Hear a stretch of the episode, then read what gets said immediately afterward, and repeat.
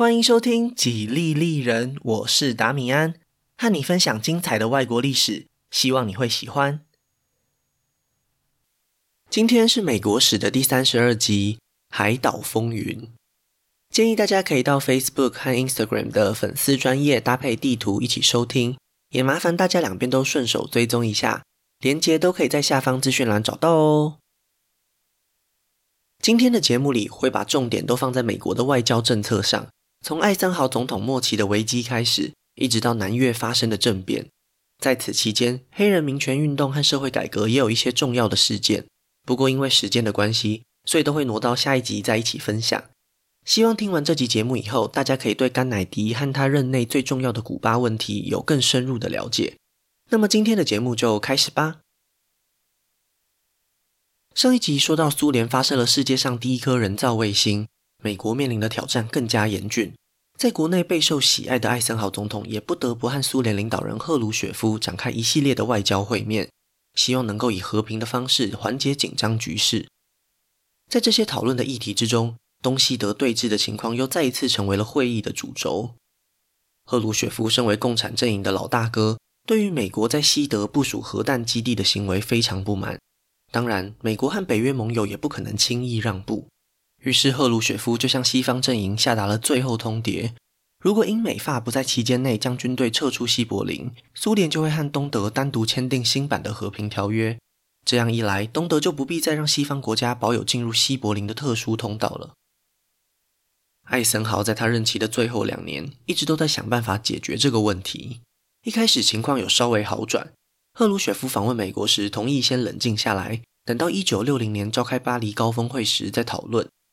没想到，就在会议即将开始前的两个礼拜，一场意外的空难完全改变了世界局势的走向。上一集节目里有说过，艾森豪曾经向苏联提议一个叫做“开放天空”的计划，简单来说就是开放双方的侦察机自由飞行，借此消除秘密发动攻击的疑虑。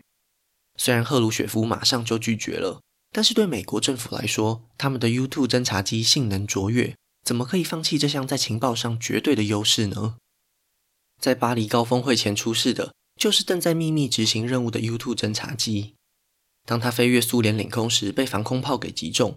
更惨的是，随身携带毒药，准备在被俘虏时自尽的飞行员，最后竟然活了下来，连人带机一起被苏联给扣押下来。赫鲁雪夫压抑着满腔怒火，对外发布了一项公告，指出苏联最近击落了一架飞机。虽然艾森豪知道 U-2 侦察机失联，但是具体的状况完全无法掌握，只好在假设飞行员已经身亡的情况下，硬着头皮开始撒谎。美方的说法是，那其实是一台天气侦察机，只是意外迷失方向才会不小心进入苏联领空，一切都只是误会一场。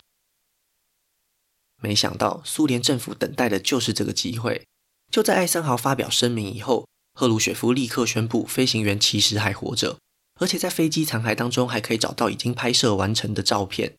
现在铁证如山，请世界各国看清楚，美国政府已经明确违反了国际航空法规，西方阵营才是真正破坏和平谈判的凶手。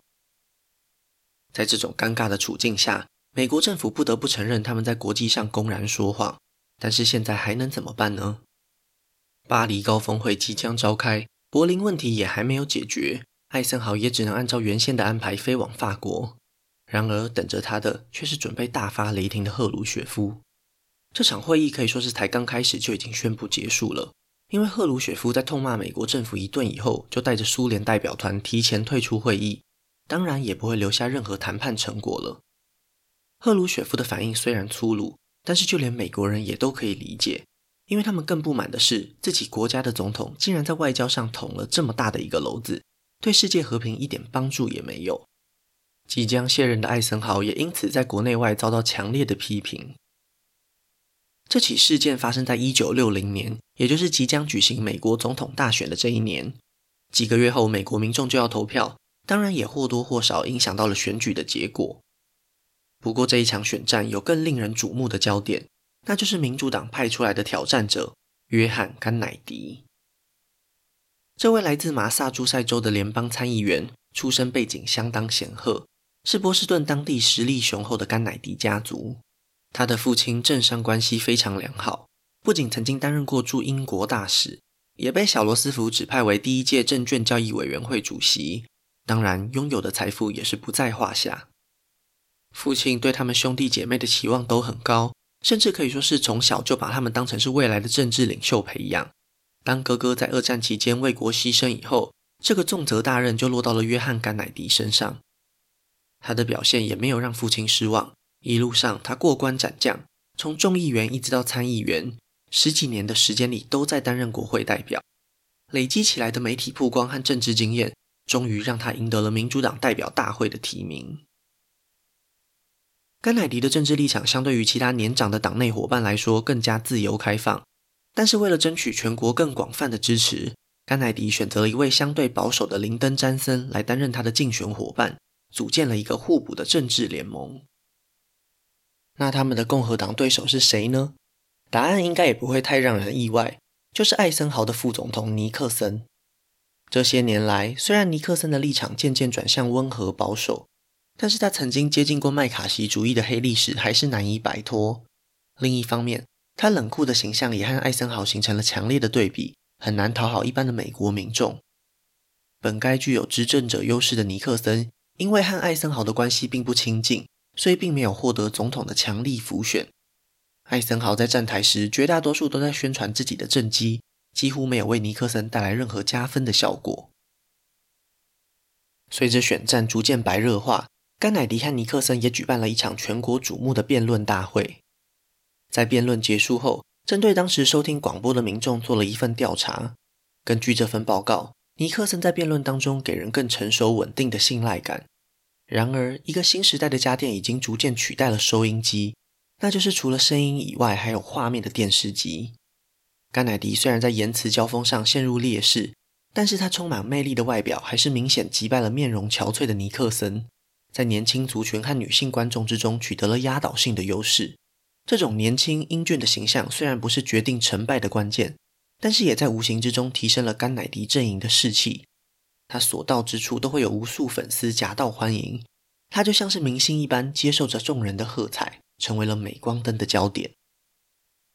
虽然甘乃迪拥有一个精心设计的公众形象，但是他同时也是虔诚的天主教徒，这对他来说其实是一个扣分的条件。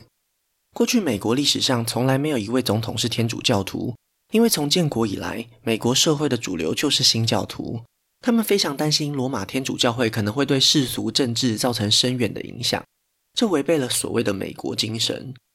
甘乃迪也知道这会成为对手攻击的目标，所以干脆直球对决。向选民保证，他如果当选美国总统，在工作上绝对不会和天主教会有任何的关联，也绝对会以国家利益优先。同时，他也将宗教和反共立场结合在一起，信仰上帝的自由阵营将要对抗无神论的共产阵营，技术性的扭转了这一个劣势，也成功安抚了新教选民。到了选举前的几个礼拜，一个意外的事件又为甘乃迪争取到了关键的黑人选票。当时，马丁·路德·金恩因为种种原因在乔治亚州入狱。甘乃迪的弟弟运用他的政治影响力解救了金恩。从此以后，甘乃迪家族就获得了金恩的信任，相信他们真心会为黑人族群争取平等的权利。在几个关键的摇摆州里，增加的黑人选票终于将甘乃迪送上了总统宝座。这一场选举的结果非常接近，甘乃迪在普选票只领先了尼克森十几万。换算起来只有全部的千分之一左右，而且在选举人票上也只有非常微弱的领先。如果在摇摆州里少了几千票，整个选举的结果就会完全翻转过来。然而，无论两位候选人之间的差距有多微小，都无法改变这个事实。甘乃迪就这样成为了美国历史上最年轻赢下总统大选的纪录保持人。艾森豪在告别演说上警告全国民众。美国正在受到军火工业复合体的巨大影响，千万要提高警觉，否则美国将会成为这个产业的傀儡，在世界上滥用武力。确实，他的这番警告不无道理。不过，艾森豪他本人对此也必须负上一部分的责任。虽然在他任内，美国很大程度地保持了和平，但是他留给继任者们的是难以调整的外交政策，以及越来越危险的世界局势。太空竞赛和军备竞赛都是在艾森豪执政末期展开的。中央情报局的过度膨胀也是艾森豪放任的结果。更不用说让美苏关系急剧恶化的 U2 侦察机事件了。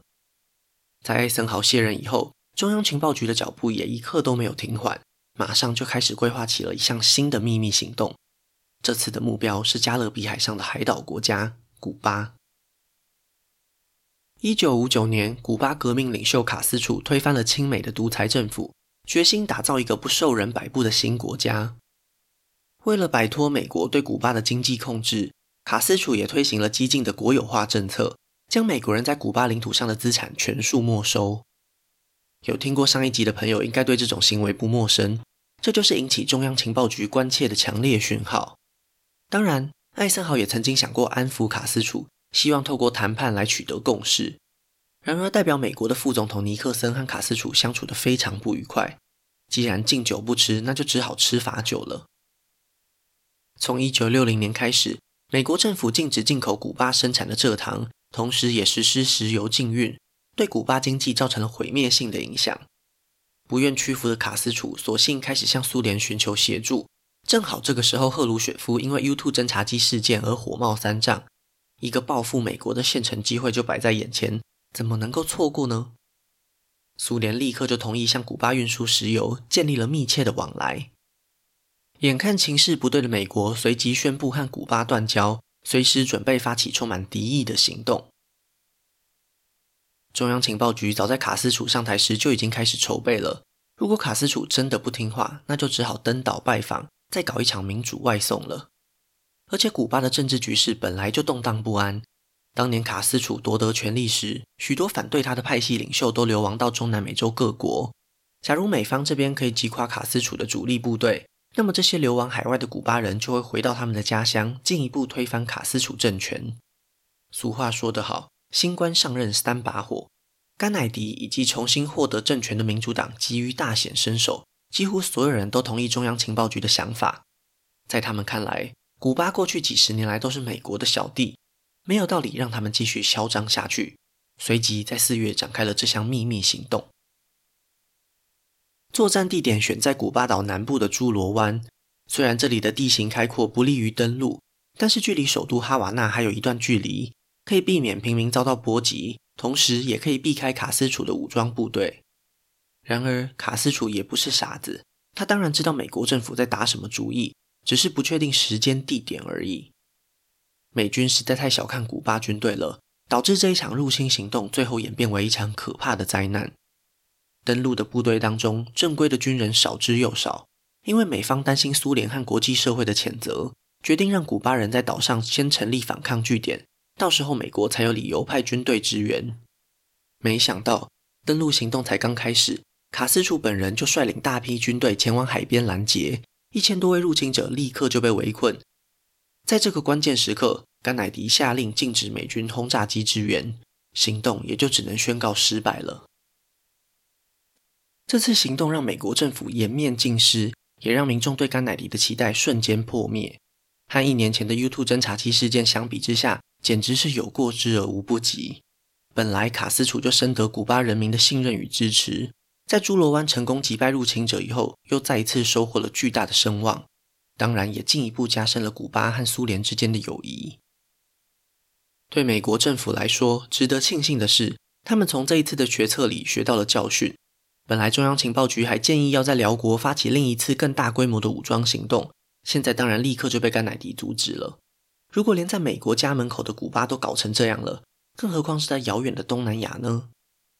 归根究底，过度依赖军事部门和中央情报局的判断，可以说是失败的主因。所以，甘乃迪在未来的决策将会更重视外交部门或是其他政府高层的意见，逐渐走向更稳定的路线。在接下来的几个月里，赫鲁雪夫还是一贯的咄咄逼人，甚至因为美国在侏罗湾的失败而变本加厉。在他发现甘乃迪比艾森豪更软弱无能时，再一次要求西方国家撤出柏林。虽然甘乃迪也前往欧洲，直接和他面对面谈判，但是问题依然没有得到解决。在最紧张的时刻，双方都威胁要动武，但是就如同冷战过去上演了无数次的剧本一样，最后又在冷静下来以后，收回了这种无意义的威胁。就在这一年的夏天，苏联和东德酝酿已久的计划终于可以付诸实现了。因为一个绕过西柏林的铁路轨道已经完成，东德在交通上再也不需要西柏林了。那么，东德和苏联的计划是什么呢？就是大名鼎鼎的柏林围墙。从东西德分裂开始，每一年都有无数的东德民众进入西柏林，再从这里前往自由的西德。随着西欧经济在战后开始复苏，这种明显的吸引力越来越强，让共产阵营实在是脸上无光。为了遏制这些逃亡的行动，共产阵营决定建立一道围墙，将西柏林和其余的东德地区完全分隔开来。当然，这么做以后就再也不需要通过战争威胁来解决柏林问题了。甘乃迪对此虽然不满意，但是他也认为这至少好过一场全面战争。就这样睁一只眼闭一只眼，让围墙如期完工了。上任的头一年里，甘乃迪在民众眼中就是个软弱的领导人，在内政方面也没有取得什么重要的成就。当年他在竞选期间，曾经提出了一系列被他称为“新边界”的改革立法计划。意思就是要将美国人民带到一个全新的领域，在很多议题上都勇敢地跨出那一步。不过实际上，他的计划并没有很成功。从前面总统大选的结果就可以看出，其实至少还有一半的美国民众不信任他。虽然民主党还是全面控制了国会的参众两院，但是这之中还有不少是年长的保守派代表，任何激进一点的法案都会遭到他们的反对，更别提还有共和党的阻碍了。更重要的是，甘乃迪的重心就和艾森豪以及杜鲁门一样，几乎都放在了国际外交上，当然也就没有什么推动改革的力量了。甘乃迪政府和艾森豪政府一个明显的差别在于，甘乃迪不认为核武是美方唯一可以仰赖的武器，因为在双方都拥有核武的情况下，其实就等于谁也没有办法使用它。这种相互毁灭的保证，让局部的军事冲突最后还是要回归到其他的军事手段上。艾森豪担心的军工复合体，在甘乃迪的新战略底下，成功掌握了主导权，加速了军备竞赛的进行。与此同时，甘乃迪也无法忍受加勒比海上的那根眼中钉，不断透过中央情报局发起各种暗杀行动，在未来的两年之内，至少超过三十次，只不过每一次都失败了。身为美国政府眼中的头号公敌，卡斯楚的敌意也更加明显。为求自保，他只能仰赖苏联的赫鲁雪夫了。从一九六二年的夏天开始，苏联透过海上运输不断向古巴提供军事支援，包括军事顾问、正规的军队以及一批又一批的军火。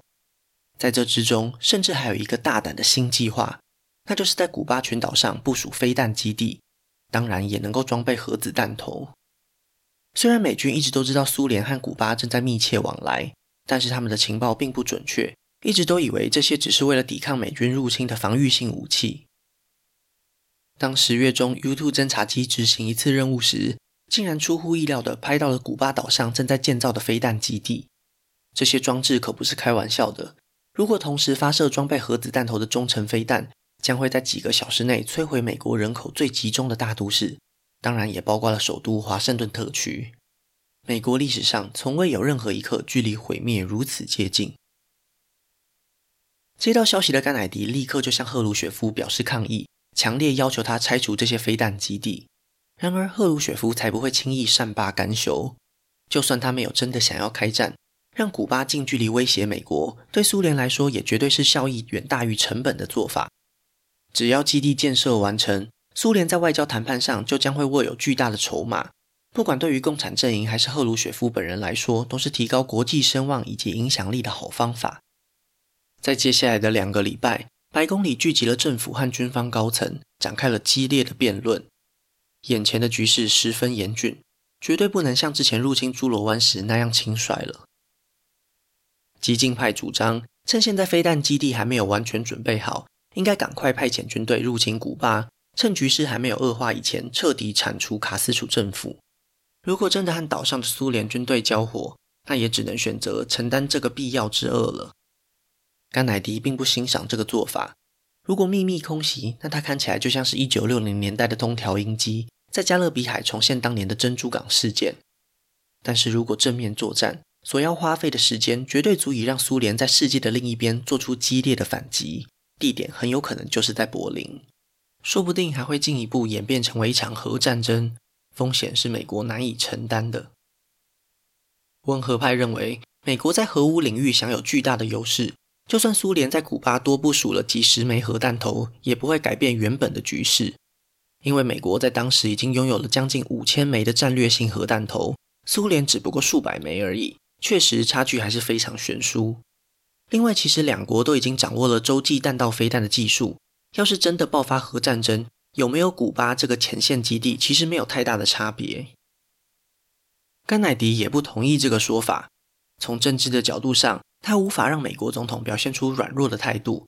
而且，虽然古巴拥有核武，不会改变美国在核武上的优势。但是难保未来苏联不会一样画葫芦，在各个新兴的共产政权都装设核武，让世界陷入更巨大的风险之中。甘乃迪的结论是：现在就必须强硬的让苏联收回他们的核武，但是又不能直接攻击古巴。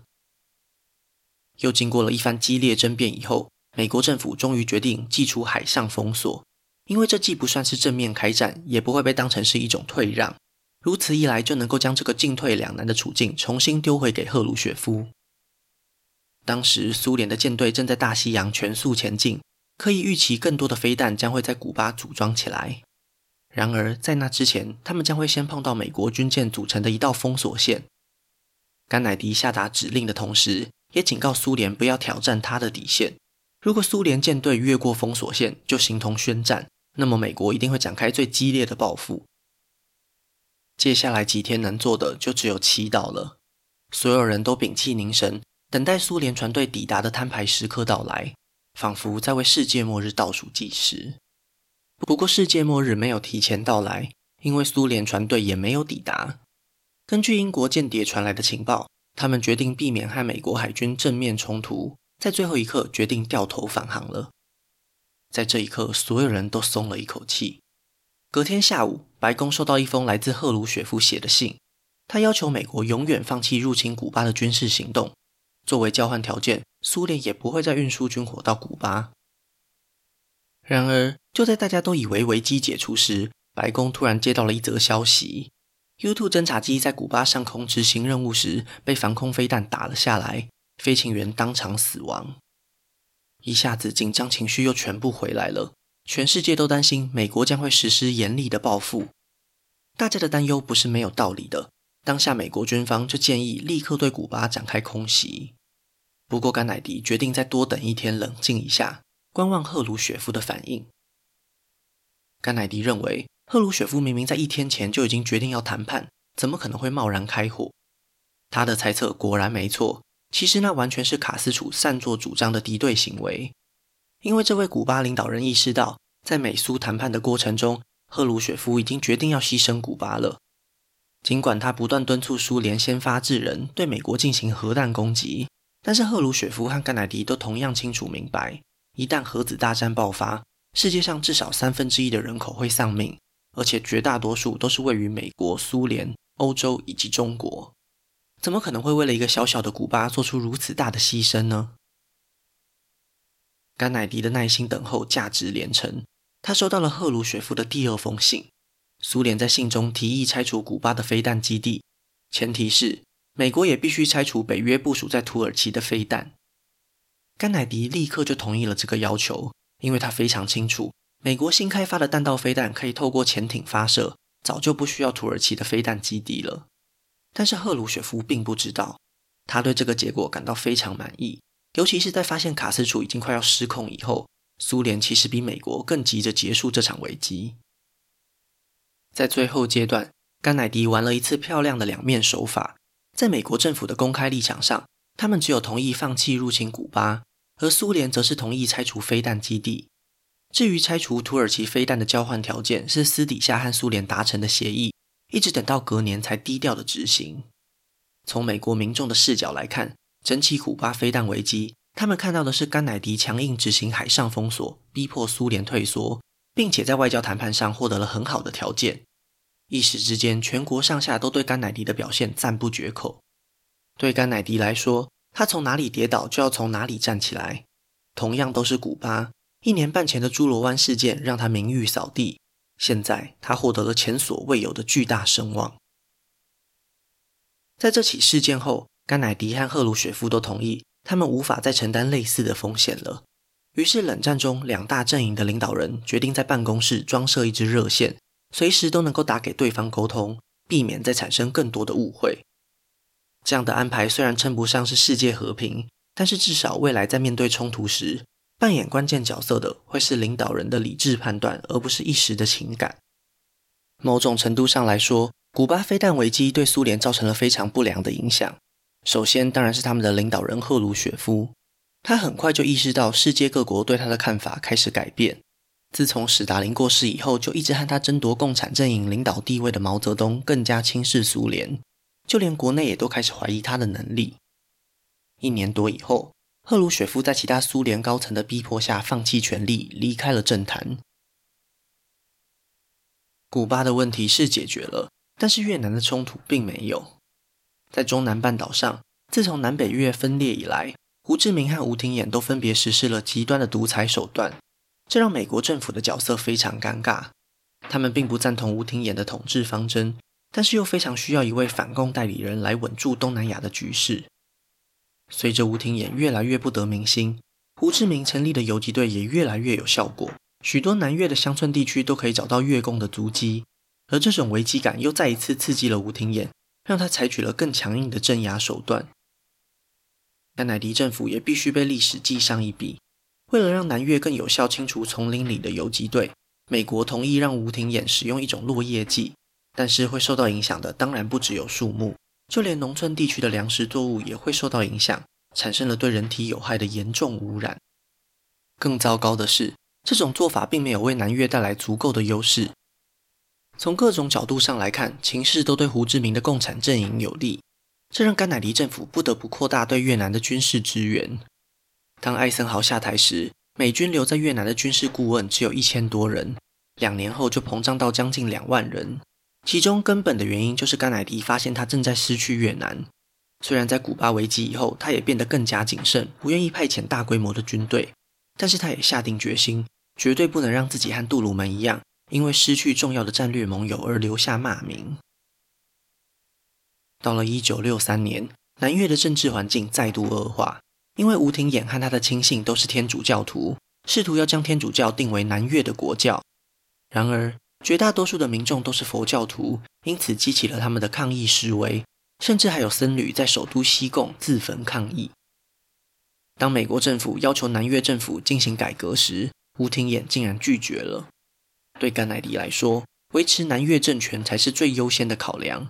按照现在的局势发展下去，只会激起人民更多的反抗，早晚有一天会垮台。于是甘乃迪脑中浮现了一个新的想法：也许是时候该停损了。被派驻到南越的美国大使私底下和几位不满吴廷琰的将军取得联系，并且释出了一个关键的讯息：假如南越不小心发生了政变。对美国政府来说也是可以接受的。一场针对吴廷琰的阴谋就这样展开了。一九六三年十一月，在一场由南越军方发起的突袭中，吴廷琰中弹身亡。虽然甘乃迪一开始希望的是和平政变，但是已经发生的结果，他也只能接受。美国对南越的影响力并不会跟着吴廷琰一起结束，因为甘乃迪坚信骨牌理论，认为美国应该要把重心放在第三世界国家。这里才是决定冷战胜负的关键。矛盾的是，根据军方交给甘乃迪的报告，如果要完全结束越战，美军至少要派出二十万以上的军队。这是总统在古巴危机以后绝对不可能接受的选项。相反的，甘乃迪还下令撤回部分的军事顾问团。美国该如何处理越南问题，仍然是一个未知数。可惜的是，再也不会有人知道甘乃迪最后的计划是什么了。两个礼拜后，甘乃迪前往德州调解当地的民主党纷争。对此，总统本人感到非常不满。当初他会选择詹森担任副总统，就是期待他可以摆平南方的民主党保守派。没想到如今竟然还要他亲自出马。不过转念一想，毕竟还是要为隔年的总统大选提前做准备。如果能够顺利解决问题，未尝不是一件好事。在出发以前，甘乃迪就已经知道他在当地并不受到欢迎。因为自从古巴危机以后，他对国内政治改革的立场也更加明显，这些行为都会激起保守派的不满。只不过他万万没有想到，竟然有人对他抱有如此大的恨意。